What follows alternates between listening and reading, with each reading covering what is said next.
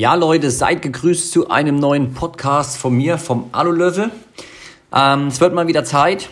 Wir haben wieder einige coole Themen abgearbeitet. Ähm, ich bin endlich äh, zu 80 Prozent mit meinem Hausumbau fertig.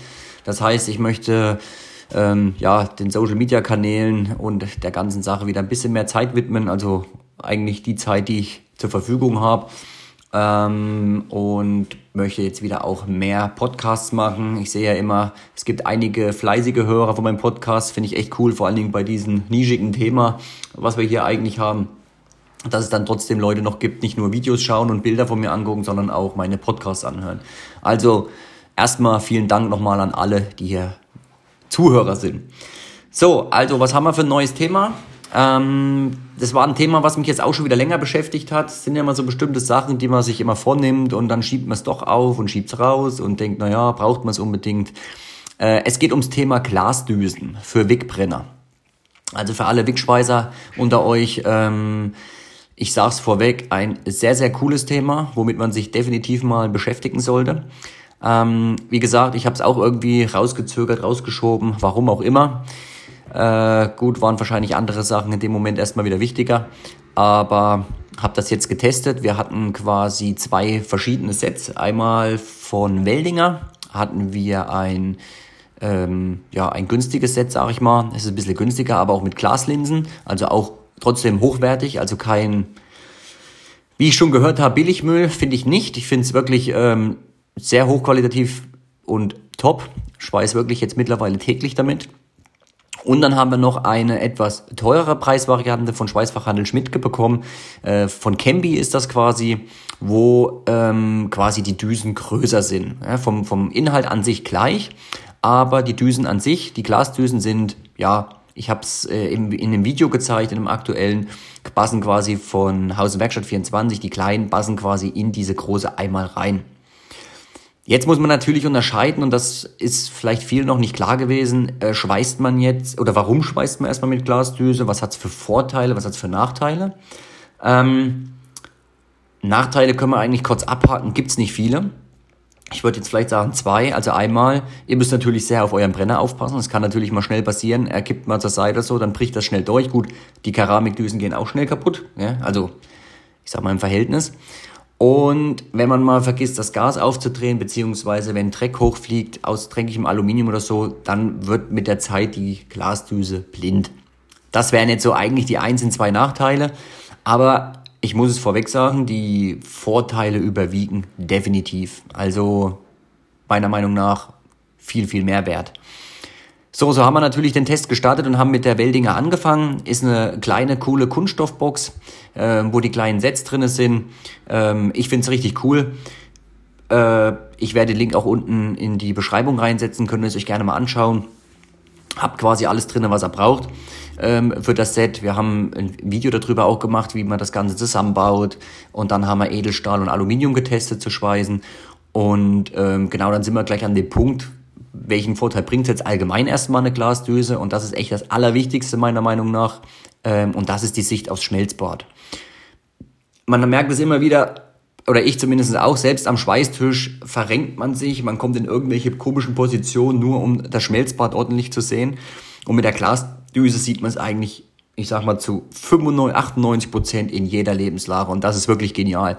Vor allen Dingen auch, jetzt fragen wahrscheinlich wieder viele, das haben sie mich schon gefragt, macht das auch Sinn für ähm, Anfänger. Und ich finde, ja, gerade da, weil ihr genau seht, wie man, also ihr gebt Zusatzwerkstoff ins Schmelzbad dazu und ihr seht genau im Hintergrund, wie hoch, wie breit bildet sich quasi die Schuppung oder die Schweißnaht. Und das finde ich wirklich gigantisch, dann kriegt man ein viel besseres Gefühl ähm, dafür, schöne Schweißnähte zu machen. Mit der Keramikdüse ist es manchmal so, dass man erstmal vorbei sein muss oder man muss einen Helm hochmachen, um dann wirklich zu sehen, ah, das hat ja gut funktioniert. Bei der Glasdüse seht ihr es eins zu eins live sofort beim Schweißen. Und das finde ich wirklich mega cool. Also völlig egal ob Anfänger oder Profi, für beide definitiv top geeignet. Also das ist auf jeden Fall erstmal der absolute Obervorteil. Sicht aufs Schmelzbad, keine Verrenkung, Gold wert. Ich habe damit, das klingt, klingt vielleicht jetzt komisch, aber ich habe sogar meine Nackenschmerzen damit. Ich habe so ein bisschen Halswirbelprobleme ähm, damit habe ich da abends die Probleme nicht mehr, wenn ich mit dieser Düse speise, weil ich einfach gerade sitzen kann und muss mich nicht nach links oder rechts oder irgendwie verbiegen. Also kein Witz, wirklich top. So, ähm, im Grunde genommen, wie gesagt, haben wir jetzt mit der ersten Gasdüse, äh, Gas, Glasdüse getestet. Ähm, Edelstahlspeisen. Wir haben das auch in verschiedenen Litern probiert, also einmal mit 8 Liter, mit 10 Liter, mit 12 Liter. Und ein Riesenunterschied Klar, also zum mehr Liter an Gas merkt man natürlich den Unterschied. Die Schweißnaht äh, kühlt besser ab, die Anlaufformen werden besser. Das ist auf jeden Fall ein Vorteil. Wir haben aber auch mit 8 Litern meiner Meinung nach gute Ergebnisse erzielt. Gell? Kommt natürlich wahrscheinlich auch durch die Gaslinse. Ähm, gegenüber der Chembi, die natürlich vom Volumen her viel größer ist, haben wir natürlich mit 8 Litern schon nochmal ein besseres Ergebnis erzielt. Auf jeden Fall, klar.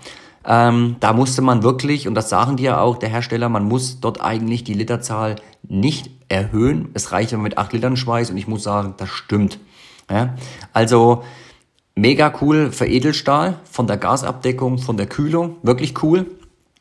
Ähm, denke aber, dass die von Weldinger, wenn sie größer wäre, genauso funktionieren würde.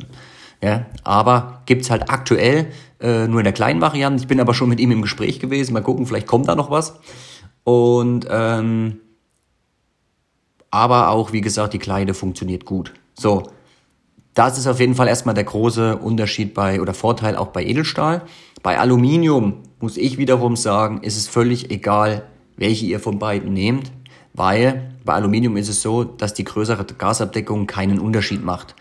Die Schweißnaht, Oberfläche bleibt gleich, die Optik, die Farbe, da ändert sich nichts, es bleibt gleich. Im Gegenteil ist es sogar so, wenn man zu sehr das Gas erhöht beim Aluschweißen, ist es so, dass es eher eine Verwirbelung im Schmelzbad gibt. Also Aluminium könnt ihr euch merken, 10 Liter, äh 8 Liter reicht dicke. Außer, wenn ihr in Enge stellen wollt und habt eine sehr schmale, dünne, kleine Düse, dann auf jeden Fall auf 10 bis 11 Liter, vielleicht sogar auch mal auf 12 hochgehen. Aber dann wirklich ist es, ist es diese ganz kleine Keramikdüse zum Beispiel, die es da gibt. Aber von den Glasdüsen her jetzt haben wir da keinen Unterschied feststellen können. Kommt heute auch 19 Uhr auf meinem YouTube-Kanal. Wer den Podcast heute hört, am 5.11., kommt jetzt auch das Video zum, Edel äh, zum Aluminium dazu. Und äh, die anderen zwei Videos, ich werde sie verlinken, sind wie gesagt auf dem YouTube-Kanal schon online. Ja, aber das war für mich auf jeden Fall mal eine interessante Erfahrung und ein sehr, sehr cooler Test, um zu sehen und auch das mal zu vergleichen, weil auch die Community danach gefragt hat, ähm, dass da Interesse besteht. Deswegen habe ich das jetzt auch mal in Angriff genommen und ich muss es wirklich sagen, ich schweiß eigentlich nur noch mit den Glasdüsen. Also ähm, wenn ich jetzt richtig dreckige Sachen schweiß, wo es nicht drauf ankommt, wo ich nicht die Schweißnaht unbedingt sehen muss, weil es eh verschliffen wird, dann nehme ich wieder die Keramikdüse. Aber ansonsten bin ich nur noch mit der Glasdüse unterwegs. Ähm, es sieht auch cool aus und für mich ist ja mein Beruf auch irgendwie Hobby und meine Leidenschaft, es macht mir einfach mega Spaß und ich finde, es sieht cool aus, es gefällt mir und ich freue mich einfach immer wieder, wenn ich meinen Wegbrenner in die Hand nehme. Ähm, ist dann auch wieder so eine kleine Geschmackssache. Aber wie gesagt, es hat natürlich auch die Vorteile. Also würde ich jetzt nicht so anpreisen, wenn ich sagen würde, das hat jetzt die Vorteile nicht, die es wirklich hat. Ähm, aber es vereinfacht einiges und wie gesagt, auch für den Anfänger optimal geeignet. Natürlich haben wir natürlich bei dem haben wir natürlich, natürlich, es war jetzt ein bisschen viel natürlich, äh, einen preislichen Unterschied zwischen den zwei. Ähm, ich schmeiße es unten einfach mal rein, ihr schaut euch das Ganze mal an in der Beschreibung und könnt ja selber entscheiden, was euch gefällt, was ihr, was ihr benötigt, ob ihr jetzt Edelstahl, Aluminium schweißt. Deswegen wollte ich einfach mal den Unterschied aufzeigen. Ähm, für jemanden, der jetzt nur Aluminium schweißt zum Beispiel, sage ich, benötigt nicht unbedingt die große Düse. Ne? Ist eher für die Edelstahlschweißer von euch interessant. Ja, das war auf jeden Fall, äh, wie gesagt, für mich eine neue Erfahrung. Ich bin auch froh, dass ich sie gemacht habe. Bin auch froh, dass ich jetzt ähm, äh, ja, euch damit ein bisschen Input geben konnte zu der ganzen Sache. Und hoffe und freue mich auf cooles Feedback von euch, was das Thema angeht. Ähm, es wird jetzt noch einiges folgen weiterhin wenn ihr mal einen gewissen Vorschlag habt, was ihr gerne mal wissen wollt. Ja, ihr könnt mich gerne auf meinen Kanälen anschreiben, ihr könnt mir auch gerne E-Mail schreiben, könnt mir bei Instagram schreiben. Schaut einfach, äh, was für euch einfacher ist. Ich bin eigentlich auf allen Plattformen vertreten und nehmt gerne mal Kontakt mit mir auf.